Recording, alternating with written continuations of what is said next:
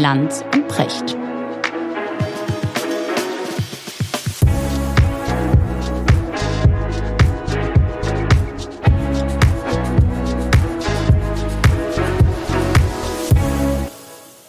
Schönen guten Morgen, Richard. Guten Morgen, Markus. Was machst du gerade? Ja, ich probe gerade. Du probst? Was probst du? Ja, also äh, heute Abend ist äh, Generalprobe und morgen und übermorgen sind drei Konzerte.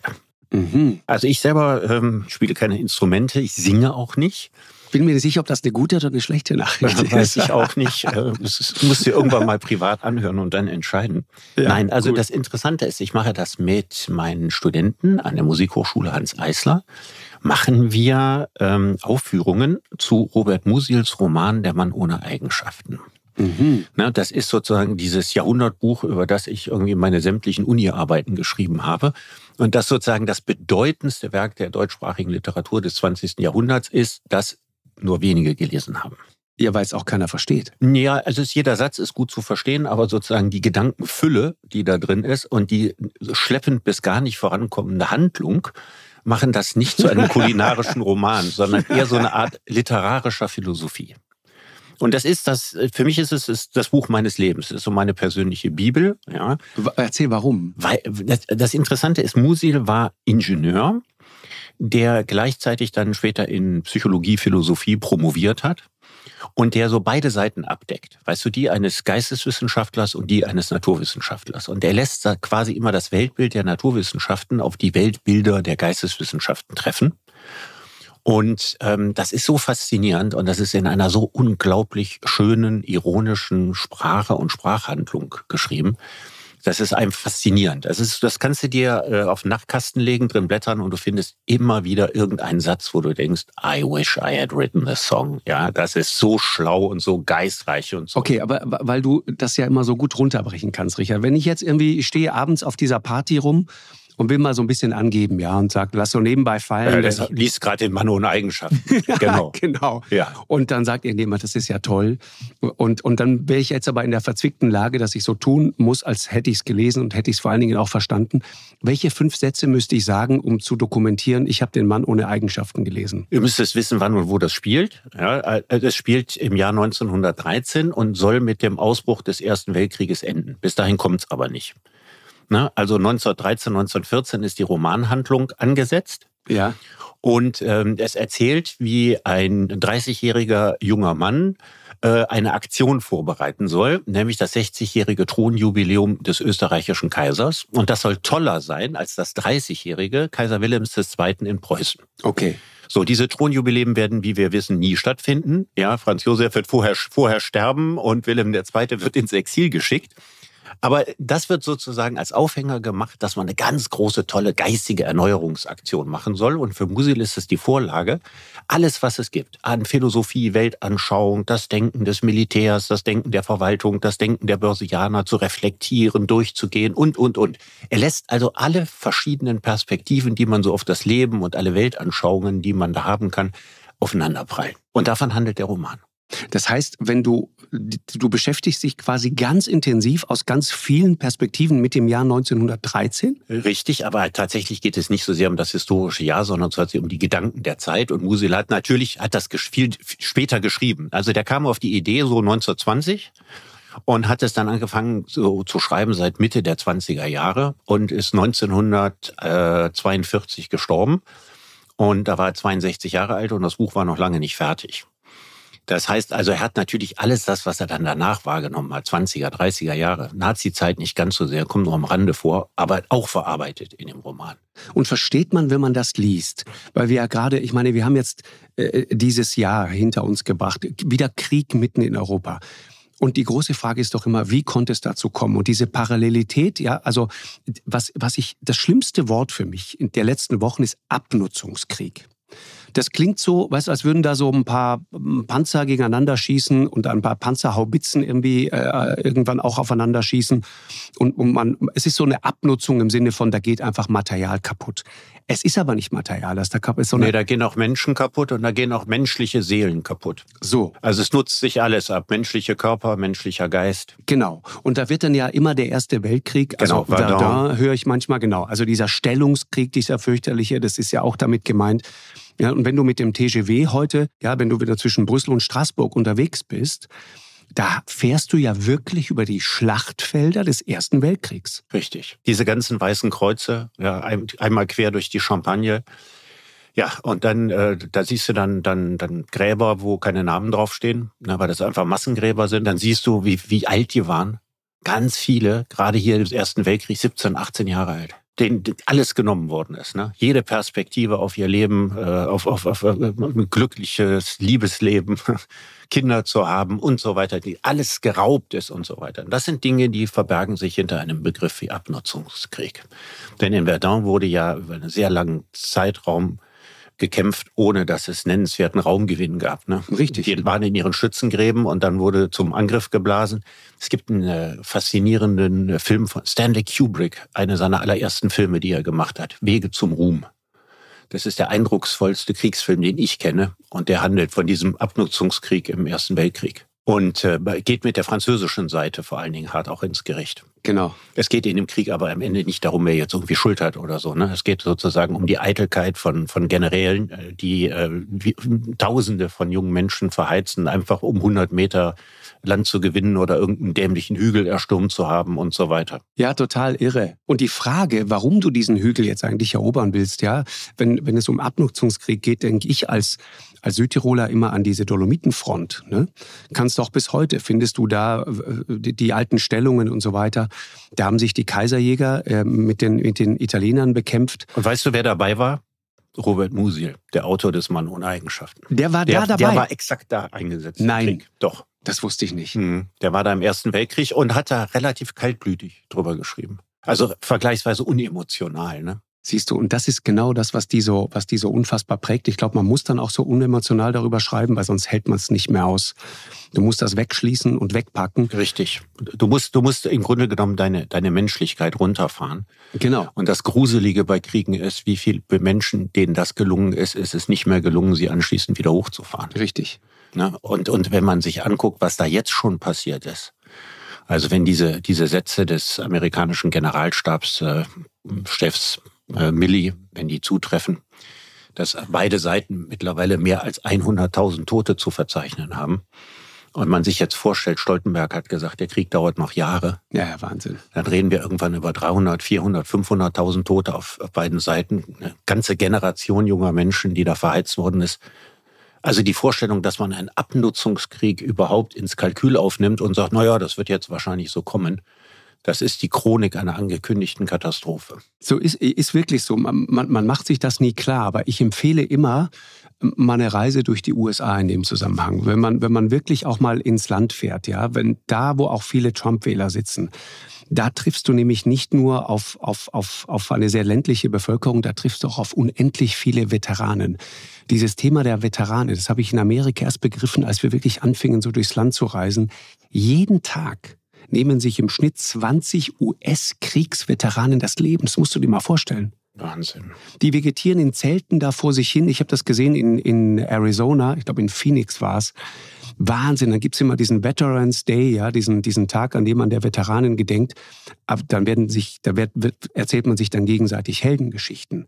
Aber dass sich täglich, tagtäglich 20 von denen umbringen, das erzählt man natürlich nicht. Und ich, ich erinnere mich an die, an die Geschichte von, von einem jungen Mann, 28 Jahre alt, Sean hieß der.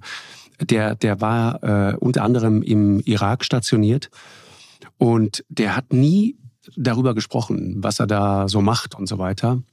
Äh, hat immer davon geträumt, in diese US Army reinzugehen. Und seine Mutter hat ihm immer gesagt, mach das nicht, du bist da nur Kanonenfutter. Er hat es dann trotzdem gemacht, ist nach Afghanistan gegangen bis heute weiß die Familie nicht so wirklich, was er darüber gemacht hat. Seine Mutter hat später in einem Interview erzählt, Mama, wir müssen dort Kinder umbringen und meine Kameraden sind tot. Mhm. Und dann kam der irgendwann zurück und lebte dann ein vermeintlich normales Leben und hat sich dann irgendwann in einer Wohnung mit einer giftigen Pflanze selbst das Leben genommen, hat sich einfach umgebracht am Karfreitag 2011. Und wenn du dir jetzt nochmal überlegst, ne, in den, den ganzen Zeiten äh, des Vietnamkrieges sind 58.000 amerikanische Soldaten, die kann man ja ziemlich gut zählen, gestorben. Vietnamesischer Seite gehen die Zahlen weit auseinander. Man redet so von mindestens zwei Millionen Kriegstoten oder Schwerstversehrten oder Verseuchten.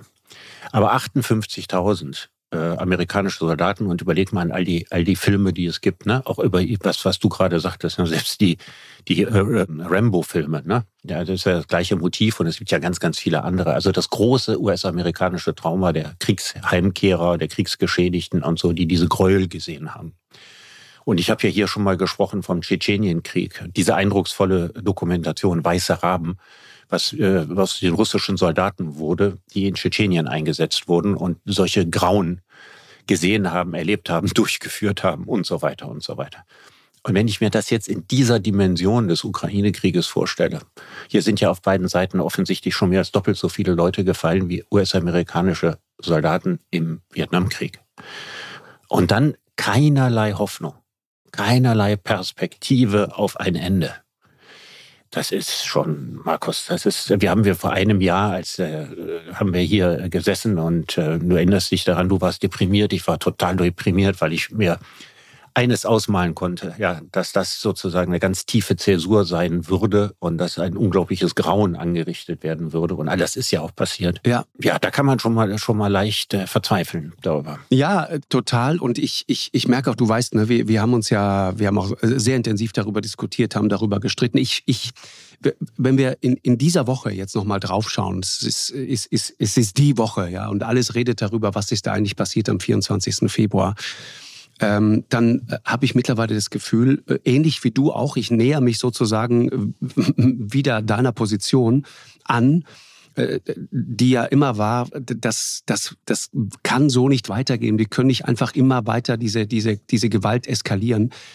Wenn ich höre, was da gerade in München passiert ist, wenn ich höre von dieser vermeintlichen chinesischen Initiative, dieser Friedensinitiative, ich habe da ein totales Déjà-vu und ich glaube nicht nur ich. Erinnerst du dich in den 80er Jahren? Friedensmärsche, äh, Bonner Hofgarten und so weiter. Da war ich ja dabei, ja. Äh, eben, so.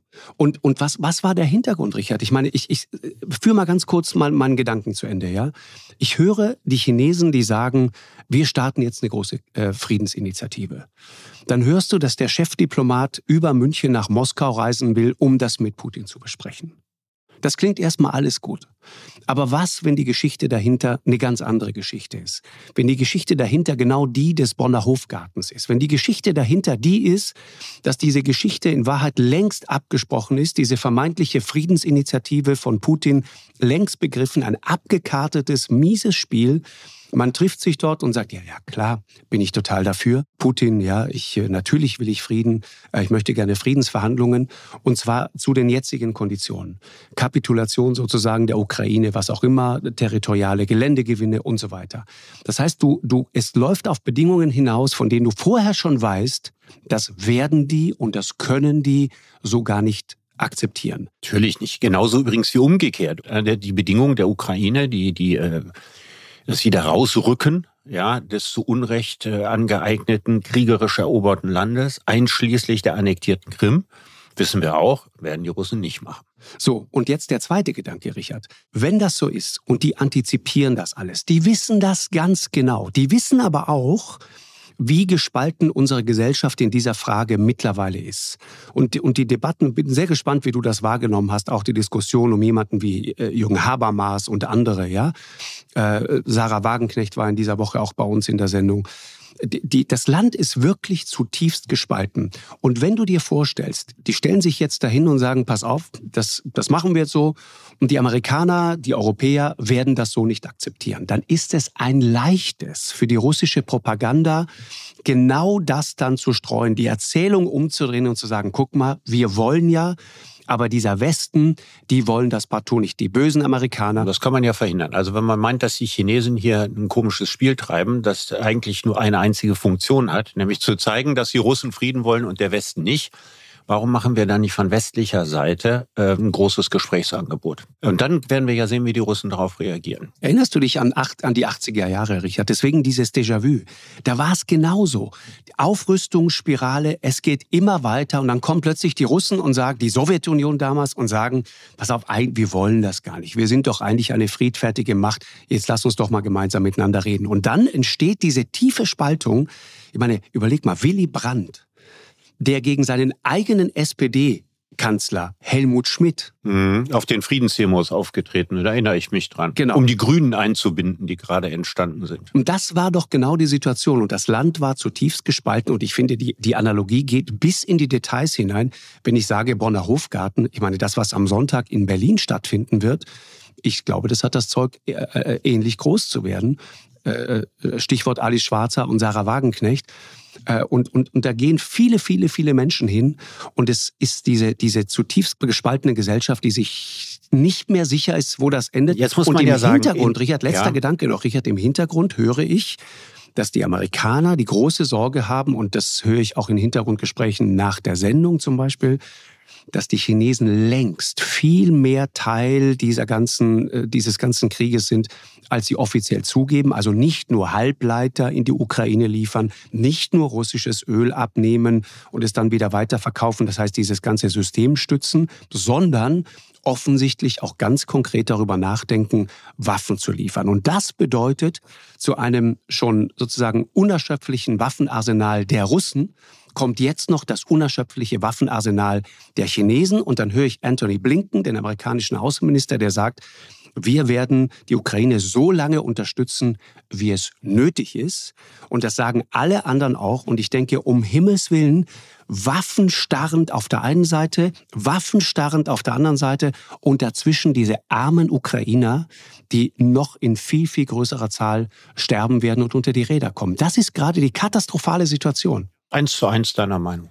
Das ist das, was gerade passiert. Der Krieg eskaliert immer weiter und er eskaliert deswegen immer weiter, weil die militärische Logik ja natürlich klar ist. Also erst, ich meine, gehen wir ein Jahr zurück. Ne? Also ganz am Anfang die Frage, wollten wir ja nur Unterstützung machen, indem wir Helme liefern. So, und dann haben wir sukzessiv Verteidigungswaffen. Jetzt haben wir zum ersten Mal mit dem Leopardpanzer Angriffswaffen. Jetzt ist die Rede von Kampfflugzeugen oder von, von sehr weitreichenden Raketen, mit denen man Ziele in Russland treffen kann. Es geht immer weiter und weiter und weiter. Und wir haben ja genau gesehen, bei all dieser Diskussion um gelbe, orangene und rote Linien, die gibt es nicht wirklich. In der militärischen Logik existieren die nicht. In der militärischen Logik kommt immer der nächstmögliche, nächstbeste, sinnvolle Schritt, um noch mehr Schlagkraft zu entwickeln, um diesen Krieg zu gewinnen. Und abseits der militärischen Logik passiert eben nichts. Ja, also wir, wir, wir finden nicht eine zweite Schiene, ja, neben dieser militärischen Eskalationslogik, wie wir sagen, wie wir aus der ganzen Nummer wieder rauskommen und was das irgendwann und irgendwie und von irgendeiner Stelle wieder bremsen könnte. Dass die Gesellschaft gespalten ist, finde ich ja nicht schlimm.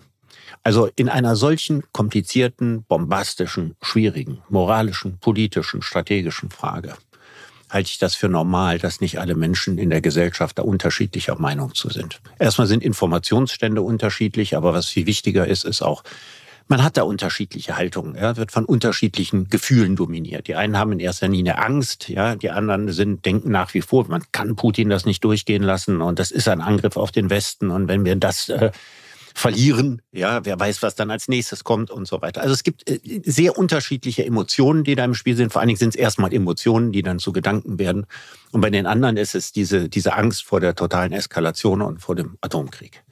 Und da hat auch nicht eine Seite irgendwie von Natur aus recht. Ja, das ist der weißt Punkt. Du, es gibt keine höhere Instanz, die jetzt sagen kann, die Moral ist eindeutig auf der Seite und eindeutig nicht auf der Seite. Es gibt für beide Positionen gibt es Argumente. Und da muss man sich ausführlich mit auseinandersetzen. Da muss man gucken, wie man seinen eigenen moralischen Kompass in dieser schwierigen Frage justiert. Was mich stört, ist, dass wir nach wie vor so aber nicht darüber reden. Ja, und du hattest gerade Habermas genannt. Ja. Jürgen Habermas ist der bedeutendste lebende deutschsprachige Philosoph. 93 Jahre alt. 93 Jahre alt mit einem gigantischen Lebenswerk und der wirklich ähm, für die Demokratie in der Bundesrepublik Deutschland Also hilfreicher kann man als Philosoph gar nicht sein. Sag mal in zwei Sätzen, warum ist dieser Mann so wichtig? Weil der, der wird immer wieder so als Instanz genannt, aber die meisten, glaube ich, verstehen gar nicht, warum der so wichtig ist. Also wenn ich es ganz, ganz kurz zusammenfasse, und das ist eine lange Geschichte, würde ich sagen, er... Soziologe, ne? Philosoph und Soziologe. Philosoph ne? und Soziologe. Er hat den Deutschen den Nationalismus mit ausgetrieben und ihn, aus ihnen Verfassungspatrioten gemacht. Das ist eine Formulierung von ihm. Ja, dass wir also nicht stolz auf, darauf sind, äh, Deutsche zu sein aus irgendwelchen ethnischen, rassischen oder was weiß ich was für Gründen, sondern dass wir stolz sind auf die Werte unserer Verfassung. Und wenn wir darauf stolz sind, dann müssen wir auch so leben, dass diese Demokratie eine lebendige Demokratie ist. Habermas selber hat ja noch den, er 93 Jahre alt hat, also ähm, im, im Pubertätsalter ging der Krieg zu Ende. Und diese Aufarbeitung der Nazi-Zeit und dieser Versuch, eine wirklich funktionierende liberale Demokratie hinzubekommen, die wirklich demokratisch ist, die wirklich funktioniert. Und das alles in einer Zeit der 50er Jahre, ne, wo dann zum Teil die alten Nazi-Richter noch im Amt waren und so weiter. Also er hat zur Demokratisierung des Bewusstseins der Menschen in der Bundesrepublik alles das geleistet, was man als Philosoph leisten kann. Das ist eigentlich sein Lebenswerk. Abgesehen mal von vielen anderen Sachen. Er hat sehr früh ein sehr kluges Buch über Medien geschrieben, der Strukturwandel der Öffentlichkeit, seine Habilitationsschrift, dem er also sehr, sehr gut äh, versucht hat zu erklären, inwiefern Medien eine zentrale Rolle für das Funktionieren oder Nicht-Funktionieren von Demokratien spielen. Und auch das natürlich wieder heute kein ganz uninteressantes Thema. Ja, total, ehrlich gesagt, spannender denn ja, je, ne? Spannender denn je. So, und äh, was mich einfach wundert, ist, man muss, er hat jetzt plädiert dafür, dass er, er hat übrigens nicht explizit gegen Waffenlieferungen geredet, aber er hat natürlich nochmal ganz, ganz deutlich darauf hingewiesen, dass dieser Krieg nur durch Verhandlungen zu Ende geht und das dass, man, dass man das viel ernsthafter versuchen sollte als bisher und sich nicht damit begnügen sollte, der jeweiligen anderen Seite immer nur zu unterstellen, sie wolle sowieso nicht verhandeln dass dieser Text schon wieder, wie der erste Text, den er schon mal geschrieben hat, das war jetzt sein zweiter Text zum Thema, mit einer Vehemenz angegriffen wurde. Und jetzt, was, was mich wirklich auf die Palme bringt, sind, dass irgendwelche hergelaufenen Journalisten, ja, sich ein Urteil, ja, über den geistigen Zustand und über den moralischen Zuschnitt von Jürgen Habermas erlauben. Ja, dass der auf einmal da als alter Trottel mit falscher Moral und was ihm alles unterstellt wird, was er nicht sieht und so. Sag, sag's ruhig, alter weißer Mann. Ja, aber zum Teil noch sehr, sehr viel übler. Ja, also wirklich nach dem Motto, der Olle hat doch nicht mal alle Latten am Zaun. Ich meine, was ist das für ein respektloser Umgang? Habermas weiß genau, ja, dass es nicht äh, so ist, dass alle, die das lesen, eins zu eins seine Meinung teilen. Sie sollen ja einfach nur drüber nachdenken und sie müssen es auch noch nicht mal lesen. Genau. Das ja? ist doch auf, nee, man muss es auch nicht teilen. Und, und, und Habermas ist der Letzte, der ein Problem hätte mit jemandem, der anderer Meinung ist als so, er. Das ist der er Punkt. ist ja sozusagen der Vertreter des Diskursiven. Er will ja sozusagen, dass wir uns vielfältig darüber austauschen.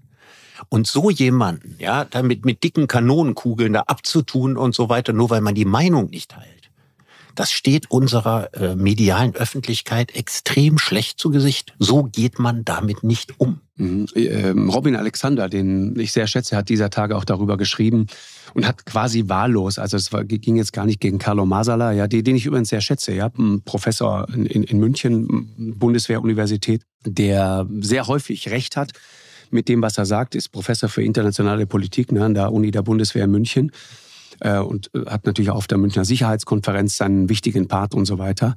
Der, der sagt über diesen Beitrag, Life Goal, finde jemanden, der dich so sehr liebt, respektiert und achtet, wie Teile der deutschen Elite den russischen Aggressor. Ja, das ist, das ist, also, wie kann man sowas schreiben? Oder wie kann man äh, das, was Melnik da von sich gegeben hat, der ihn als übelsten Putin-Troll und Schande für die deutsche Philosophie Melnik, ne, mhm. der die deutsche Philosophie so gut kennt, dass er genau beurteilen kann und auch noch schreibt, Kant und Hegel und so weiter würden sich schämen und so weiter. Ey, ein Kant, der heute leben würde. Ja, ich meine, man kann Habermas auch gerne Immanuel Habermas nennen, weil er sozusagen der Stellvertreter Kants auf Erden ist. Ein Kant hätte vermutlich die gleiche Position, wie die, die Habermas hat. Und dass man dann hingeht und selber keine Ahnung von Philosophie, gar nicht weiß, worüber man redet. Und dass dieser abgesetzte Twitter-Ding großen Teilen unserer Medien es auch noch wert ist, zitiert zu werden und damit multipliziert zu werden. Das ist doch eine Katastrophe. Es ist doch keine Qualitätskontrolle mehr da. Robin schreibt, es ein sehr interessanter Gedanke. Er sagt, die, der Mechanismus dahinter war schon in der Flüchtlingspolitik und auch in der Corona-Politik zu beobachten. und, und schreibt dann wörtlich, ein tonangebendes Milieu einigt sich sozusagen auf eine Weltsicht und macht alle nieder, die Einwände erheben und schreibt dann einen sehr interessanten Satz. Und wen man nicht als Rechten diffamieren kann, den macht man lächerlich. Und sagt, und jetzt erwischt es dann sogar Habermas, den man äh, lächerlich macht. Und wenn man den lächerlich macht, äh, sagt er weiter, dann kann es im Grunde jeden treffen. Ich meine, Carlo Masala, ne? das, das ist ein kluger Mann und der, der, der ist sehr differenziert. Ne? Das ist nicht einer, der mal eben so sowas raushaut. Ich, ich frage mich manchmal, ob diese Verkürzung bei Twitter oder überhaupt in den sozialen Medien, ob das dazu führt, dass man sozusagen A, sehr stark vereinfachen und verkürzen muss, aber vor allen Dingen, dass man auch pointiert zuspitzen muss, um überhaupt gehört zu werden. Und dann geht's halt auch mal schief. Dann geht's halt auch mal daneben. Aber es geht ganz, ganz oft schief. Und deswegen würde ich ja nur sagen, warum jemand wie Carlo Masala, von dem du sagst, dass ein intelligenter Mensch ja, ist. Absolut, warum, absolut. Ja, aber warum twittert er dann? Das passt da nicht zusammen. Wenn ich ein Medium habe, in dem ich mich nicht intelligent ausdrücken kann, dann sollte ich es nicht nutzen. Na, kann man ja, kann man ja. Ziemlich schwierig bei 280 Zeichen. Ja, aber in der Zuspitzung wirst du natürlich gehört. Ne? In der Zuspitzung findest du statt. Wir reden doch so oft darüber. Aufmerksamkeitsökonomie, ne? Ja gut, ich, ich äh, wie du weißt, verzichte äh, darauf. Und du verzichtest, soweit ich weiß, auch darauf. Ja, ja, absolut, ja. Also es gibt auch ein Leben jenseits von Twitter. Ja, das ist richtig, aber das würde bei mir nie zu einem Reflex führen, zu sagen, dann verteufeln wir jetzt deswegen Twitter. Was, was man einfach nur merkt, ist sozusagen diese, weil, ne, ich finde das per se ein, eine sehr gute und auch demokratische Veranstaltung. Und gerade dann, wenn es einem persönlich nicht gefällt, und ich kann ein Lied davon singen, ja, wenn man wenn man es mal so richtig abkriegt, das ist aber alles okay. Ich, ich bin damit fein. Der Punkt ist nur, ich finde, diese Sache hier, dieser Krieg ist zu ernst, als dass man dann so schreibt. Genau dieselbe Formulierung wollte ich gerade machen. Das ist der Punkt. Die Sache ist nur wirklich zu groß, zu dramatisch, zu tragisch, zu blutig und so weiter als dass man hier auch so, so Eitelkeitsfäden austrägt. Ja, oder, oder dass man so jemand, ah ja, das, das hat ja auch so eine intellektuellen Feindlichkeit zum Teil gegen Habermas. Weißt du, also diese rumschwätzenden Philosophen sowieso alle keine Ahnung. Da ist so, so eine Haltung hinter, die ist ganz, ganz unangenehm und die steht auch unserem Land nicht gut zu Gesicht. Also im Land der Dichter und Denker, ja, die Dichter und Denker so als sowieso zu Idioten zu erklären, sofern sie nicht die gleiche Meinung haben wie man selber, ich meine, das ist schon ein ziemlicher Verfall der Debattenkultur. Mhm. Nochmal zurück zu dem, worum es wirklich geht, Richard. Ähm, ich habe das gerade mal so aufgebaut, ja, dieses Szenario. Und ich bin nicht der Einzige, der das so sieht. Also wenn da jetzt wirklich die Chinesen einsteigen. Ich erinnere mich an mehrere ähm, Beispiele. Mir, mir ging es wie ein kalter Schauer so runter, als ich das hörte. Die, die Amerikaner warnen die Chinesen seit langer Zeit, nicht in diesen Krieg einzugreifen. Und zwar im Sinne von, liefert denen keine Waffen. Aber die offizielle chinesische Position, wenn man mal genau hinguckt, auch jetzt wieder, was da in München geredet wurde, auch von Seiten der Chinesen, das, das, das ist eine harte Kampfansage gegen den Westen. Und, und dann kommt das, dann kommt das sozusagen mit dieser, mit dieser Friedensinitiative, wie man es dann nennt. Aber manchmal denke ich, Möglicherweise ist das einfach sozusagen als, äh, ja, ähm, als, als Empathie für die Welt getarnte Niedertracht, über die wir hier reden. In Wahrheit wird da im Hintergrund ein ganz anderes Spiel gespielt. Und die Frage ist, Richard. Ich schließe das nicht aus, was du sagst, aber, aber äh, ich schließe das nicht aus. Kann alles sein. Aber wir haben beim letzten Mal einen Podcast über China gemacht. China hat ein ganz ernsthaftes Interesse, dass es möglichst schnell zum Frieden in der Ukraine kommt.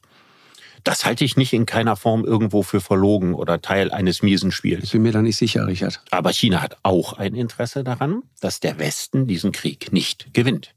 Das habe ich ja beim letzten Mal schon gesagt. Sie wollen weder, dass Russland gewinnt, also sie wollen schon gar nicht, dass Russland die Ukraine erobert, das wollen die Chinesen nicht. Aber die Chinesen wollen auch nicht, dass der Westen mit militärischer Gewalt ein Land wie Russland besiegt, weil sie dann davon ausgehen, die Nächsten, die an der Reihe sind, sind sie. Das ist die Wahrnehmung, die die Chinesen haben. Und die sagen, die dürfen diesen militärischen Triumph nicht haben, weil dann wird es noch übler. Das ist chinesische Perspektive. Also nicht, dass ich die jetzt teile und dass das meine Meinung ist, aber es geht ja darum zu verstehen, warum ich mir vorstellen kann, dass die Chinesen tatsächliches Interesse haben an einem wie auch immer Kompromissfrieden. Ja, kannst, kannst du uns mal mitnehmen, weil du sagtest Bonner Hofgarten. Da war ich damals dabei. Und ich habe gerade versucht, diese Analogie äh, zu zeichnen. Wie war das damals? Was war die Situation? Also, ich war, ich war 1983, ne, 82 oder 83. Ich war so 18 Jahre alt. Und die Situation war ja damals, dass es den NATO-Doppelbeschluss gab, ja, von, von Helmut Schmidt äh, und, unterschrieben. Und dieser NATO-Doppelbeschluss hatte zwei wichtige Pointen. Das eine war, die Russen hatten mit SS-20-Raketen aufgerüstet, Langstreckenraketen, und die Amerikaner setzten ihre Pershing-Raketen dagegen. Das bedeutete zugleich, dass im Falle eines Dritten Weltkrieges Deutschland der Hauptleidtragende sein würde, weil der Krieg hier stattfinden würde. Es gab damals die, die äh, militärischen Überlegungen, dass Deutschland so eine Art tote Zone werden würde, wo die Russen nicht rüberkommen. So, und jetzt die Logik, ja, die, die war nicht nachvollziehbar, dass wir gegenrüsten im Rahmen einer Kriegsstrategie, die dazu führt, dass wir dann anschließend sogar möglicherweise amerikanische Raketen, Atomraketen auf den Kopf kriegen. Dass also Deutschland in jedem Fall der Verlierer eines solchen Krieges sein würde und wir deswegen aus der Hochrüstungsspirale raus müssten. Das war die damalige Überlegung. Und das war der damalige Grund, gegen die Stationierung der Pershing-Raketen zu demonstrieren was von der Gegenseite verlacht wurde, weil die gesagt haben, warum demonstriert er nicht in Moskau? Die Russen haben doch auch ihre Raketen. Richtig. Ja, es gab damals sogar in Bonn ein Flugzeug, ich weiß gar nicht bis heute, oder ein Hubschrauber, nee, ein Flugzeug, ich weiß bis heute nicht, wer das gechartert hat, müssen wir mal rauskriegen. Da war ein langes Transparent dran und da stand drauf, und wer demonstriert in Moskau? Da kann ich mich noch gut dran erinnern. Das heißt also, dann hieß es, wir sind nützliche Idioten, weil wir nur den Russen in die Hände spielen. Ja, Putin gab es noch nicht, also wir waren noch keine Putin-Trolle. Wir waren zu dem damaligen Zeitpunkt noch, weiß ich nicht, Brezhnev oder Andropov-Trolle. Aber äh, im, im Grunde genommen ging es ja bei dieser Demonstration auf eine militärische Logik hin, hin äh, zu weisen, ja, die in dieser Form überhaupt keine realistische Option sein darf. Ja, aber wenn du, wenn du dir nochmal die, einfach die schiere Zahl mal klar machst, ne? 300.000 Menschen, glaube ich. Ja, das ja, aber in den 60er, 70er Jahren äh, äh, hatten die Amerikaner bis zu sieben 1000 taktische Atomwaffen in Westeuropa. Das ist eine gigantische Zahl. Und der Grund dafür war, ne, dass man die Russen für konventionell überlegen hielt. Richtig. Genau. Und jetzt ist es im Grunde umgekehrt, ne? Ja, heute ist es, ja, heute ist es umgekehrt. Ja, ja, ja es ist, ist umgekehrt. umgekehrt. Und deshalb hält Russland an diesen taktischen Atomwaffen zur Abschreckung fest, weil sich die Verhältnisse umgedreht haben. Richtig. Das, das war tatsächlich so. Übrigens interessant war, die äh, während des Kalten Krieges war das atomare Verhältnis zwischen den USA und den Russen bis Mitte der 80er Jahre eigentlich bis zum Ende des Kalten Krieges immer ungefähr gleich. Und zwar waren die Amerikaner immer etwa siebenfach überlegen. Es ging also, wenn wir vom Gleichgewicht des Schreckens äh, geredet haben, dann war das tatsächlich ein 7 zu 1 Verhältnis. Aber dieses Eins war aus amerikanischer Perspektive schrecklich genug. Das heißt, die Amerikaner wussten zwar, sie würden diesen Dritten Weltkrieg gewinnen, diesen Atomkrieg. Aber sie wussten auch, dass die Russen mit ihren Langstreckenraketen wahrscheinlich äh, Kalifornien in, in pulverisieren würden und äh, eine atomare Bedrohung in, äh, für die USA darstellen. Wahnsinn. Ja, ich weiß noch, wie das damals bleischwer war, ne? Auch diese Vorstellung, es kann jederzeit, und wir wissen ja auch, ne, es hat ja mal einen Unfall gegeben und da gab es einen russischen Offizier, der dann in letzter Sekunde dann den, den Befehl zum äh, nicht gegeben hat, auf den roten Knopf zu drücken und so. Und mein Gott, weißt du, diese Freude, das los zu sein. Also für mich war das das allerbeste am Mauerfall und die ganzen Konsequenzen, die das hatte, um Zusammenbruch der Sowjetunion und so weiter, war das diese, diese, dieser, dieses ständige Blei, was da in der Luft lag, ne? die, die, die, die, die Vorstellung, dass es zu einem Atomkrieg kommen kann und dass manchmal nicht viel fehlt, dass das weg war, als eine unglaubliche Erlösung empfunden. Ich meine, damals war es wirklich so für den Fall, ne, dass die Sowjets in Westdeutschland oder auch nur in Westberlin einmarschiert wären, hätte der, der Kriegsplan der Amerikaner hat vorgesehen, sämtliche Atomwaffen auf einmal gegen alle Ziele in Russland und China einzusetzen. Sprengkraft, sagt Kaplan, 7000 Megatonnen. Das hätte ungefähr 200 Millionen Menschen getötet und zwar auf einen Schlag. Und es gab zeitweise, musst du dir mal vorstellen, 16.000 verschiedene Ziele. Allein auf Moskau waren ungefähr 700 Nuklearsprengköpfe gerichtet. Und umgekehrt natürlich auch. Also dieser komplette äh, Overkill, das ist der totale Wahnsinn. Und man hat das Gefühl, in, genau diese Spirale bewegen wir uns wieder rein. Jetzt auch, auch wenn man Bilder aus Moskau sieht, und dann werden, ich meine, Moskau ist neben Washington die wahrscheinlich am besten bewachte Stadt dieses Planeten. Äh, und allein um den Leuten, den, der Bevölkerung von Moskau klarzumachen, Achtung, da draußen gibt es diesen imaginären Feind, ja, äh, hat äh, Michael Thumann äh, kürzlich bei uns hingewiesen, der ein fantastisches Buch äh, über dieses Putin-Regime geschrieben hat, Kollege von der Zeit. Sagte, da fangen die dann an, irgendwelche gut sichtbaren äh, Verteidigungsdinge auf Dächer zu montieren, irgendwelche Raketen und so weiter. Obwohl alle wissen, die gibt es bereits. Aber jetzt macht man es nochmal sichtbar und dann geht es bis zu dem Punkt, an dem man so ein, so so ein Hokuspokus aufbaut und in Moskau anweist, irgendwelche Gräben ausheben zu lassen Putin und seine Leute, um sich vermeintlich äh, zu verteidigen vor den bösen ukrainischen Nazis, die jetzt demnächst in Moskau einmarschieren werden. Diesen ganzen Hokuspokus baust du nur auf, ja, damit du glaubhaft sagen kannst, wir kämpfen da in, in der Ukraine gegen diese bösen Nazis. Das ist so ein solcher Wahnsinn. Kriegspropaganda. Was Politiker veranstalten, ja genau, um, um Leute sozusagen bei der Stange bei, zu halten. bei Laune zu halten, bei der Stange zu halten, genau. Aber jetzt sag mal, jetzt haben wir so viel darüber gesprochen, ne, dass diese, diese Eskalationslogik nicht so weitergehen darf. Das heißt also, die militärische Logik darf nicht die einzige Logik sein, dann sind wir im Atomkrieg, so oder so. Was wäre dein Vorschlag? Also was würdest du sagen, muss jetzt passieren, damit das nicht unendlich so weitergeht? Ich, ich weißt du, mein Beruf ist es als, als Journalist, das zu beschreiben, was da passiert. Ich, ich, ich, ich sehe das, was die Chinesen da gerade machen. Ich würde so gerne glauben, dass das alles wirklich ernst gemeint ist. Aber wissend, wer die beiden sind, um die es da geht, würde ich da mal ein großes Fragezeichen hintersetzen und habe das gut. Aber wenn die chinesische Initiative aus den von dir genannten Gründen nicht glaubwürdig sein soll, ja, sondern eigentlich nur eine einzige Funktion hat, du hast das ja gerade erklärt, den Westen zu spalten. Ja, und, und vor, vor, allen Dingen sich selbst reinzuwaschen. Wir wollen ja Frieden und die anderen wollen ja nicht und so. Ne? Ja, aber schon auch schon auch uns zu spalten. Ne? Also diesen diesen Keil, den wir haben. Ich habe die chinesische Initiative erstmal positiv gesehen, weil ich denke, wenn irgendjemand vermitteln kann, dann kann das ja nur jemand sein, ja, der so. Macht und Einfluss hat. Also Luxemburg kann das nicht. Ja, also es muss ja irgend, irgendjemand haben wir über die Türkei geredet. Ne?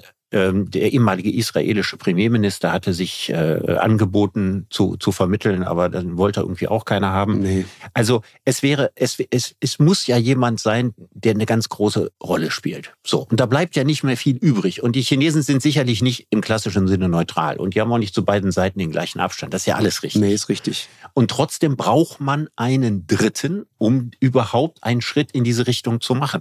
Deswegen, warum von Anfang an schon alles als Teufelswerk Werk dämonisieren, ohne dass wir da ganz sicher sein können. Ja, ich, ich, ich will das gar nicht tun. Ich, ich finde nur diese, diese Parallelen da über die 80er Jahre, über die wir da auch gerade gesprochen haben, dieses vermeintliche Angebot, um am Ende dann festzustellen, ach so, das wollen die alles gar nicht, in, in dem Fall die, die, die Sowjetunion, sondern da, da geht dieses Wettrüsten einfach komplett unkontrolliert weiter. Äh, das ist, das ist das, was mir Angst macht. Und wenn ich dann zum Beispiel jemanden wie Macron höre, der nachweislich wirklich immer wieder das Gespräch mit Putin sucht, der sich diese langen Telefonate gibt. Ich bin mir sicher, auch von deutscher Seite gibt es diese Telefonate. Das glaube ich ehrlich gesagt auch. Ich glaube auch, dass über die, die inoffiziellen Kanäle, dass man da durchaus miteinander in Kontakt ist. Genau. Und dann hörst du aber jemanden wie Macron, der sagt, weißt du was, äh, äh schminkt's euch ab die wollen nicht verhandeln, die wollen nicht reden, die wollen, dass die Ukraine kapituliert wenn du dir dieses ganze, diese ganze Gemengelage anschaust, und das ist ja das, was mich gerade so deprimiert, dann kommst du irgendwann zum Ergebnis, dass du A, gerade nicht Politiker sein möchtest und deutscher Bundeskanzler und äh, auch nicht französischer Präsident. Du möchtest diese Fragen nicht entscheiden müssen, aber du musst es. Und du kommst irgendwann zum Ergebnis, äh, dass die Situation so ist, wie sie war. Da ist ein Land überfallen worden. Da sind Menschen morgens zur Arbeit gefahren und auf dem Weg zur Schule mit ihren Kindern schlägt vor ihren Augen einfach die Rakete ein. Und seitdem ist nichts mehr, wie es war. Und seitdem, die haben keine Wahl. Die kämpfen einen verzweifelten Kampf. Und zwar nicht so sehr, glaube ich, um ihre Heimat, sondern um die Art und Weise, wie sie gelebt haben. Und die wollen keine russischen Besatzer. Die wollen nicht, die wollen nicht unfrei sein. Ich glaube, die Perspektive der Ukraine ist uns völlig klar in diesem Krieg. Ja, ich, ich, ich frage mich manchmal, ob die uns so klar ist, weil, weil ich dann denke, okay, wenn das der Fall ist, was ist denn dann die Konsequenz daraus? Dann ist doch die Konsequenz daraus, wenn dieser russische Panzer vor deinem Haus parkt und du kannst gedanklich runterzählen, drei, zwei, eins und dann macht's Bumm. Ja, dann bist du doch heilfroh, wenn du etwas in der Hand hast, um Gegenbumm zu machen. Alles andere bist du nur Opfer diese Logik ist soweit richtig klar. Nur wenn das nicht dazu führt, dass der Krieg endet, sondern wenn es dazu führt, dass der Krieg noch ganz viele Jahre weitergeht und noch Hunderttausende Menschen auf beiden Seiten sterben, um dann am Ende zu der Erkenntnis zu kommen, dass beide Seiten diesen Krieg nicht gewinnen können, Dann ist die Frage, muss man diese, diese Jahre Stellungskrieg, braucht man die noch? Ja, oder kriegt man irgendeinen anderen Dreh hin? Und ich sage ja auch nicht, dass ich hier eine universelle Lösung habe, aber es gibt überhaupt keine Alternative dazu, einen anderen Dreh zu finden. Und was mir wichtig ist, wir tun immer so, als müssten wir, wenn es da um Waffenstillstand oder Frieden gibt, endgültige Lösungen schaffen. Ich glaube, das ist falsch gedacht. Ich glaube, dass Lösungen, die man finden kann, auch Provisorien sein können. Weißt du, es wird sich eine Menge noch in Russland tun. Es wird einen Nachfolger für Putin irgendwann geben. Wir wissen nicht. Ob es schlimmer wird oder ob es besser wird, das können wir alles auch gar nicht einschätzen. Das weiß auch noch niemand im Augenblick. Ja, aber wenn wenn man dann einfach sozusagen den Krieg einfrieren würde auf einer bestimmten Stufe und dann einfach die Frage vertagt, bis sie irgendwann auch ihren Sprengstoff und ihre, ihre große Bedeutung verloren hat. In der Frage, ob das Dorf oder das Dorf da in Luhansk oder in Donetsk jetzt zur Ukraine oder zu Russland gehört oder Separatistengebiet oder was weiß ich was ist. Wenn das alles dazu führt, dass Hunderttausende von Menschen nicht sterben müssen und diese Frage dann vielleicht in fünf oder in zehn Jahren nochmal geklärt wird, ja, vielleicht mit einer anderen Regierung in Moskau, unter anderen Vorzeichen, einer anderen politischen Großwetterlage. Also alles das sind doch auch Optionen, die auf dem Tisch. Es geht doch gar nicht um ein Entweder-Oder in dieser Situation, das sowieso nicht herbeigeführt werden kann. Nein, aber merkst du selbst, ne, da sind so viele Events, so viele Abers, so viele äh, hätte, könnte, müsste, äh, so, so viel Konjunktiv drin.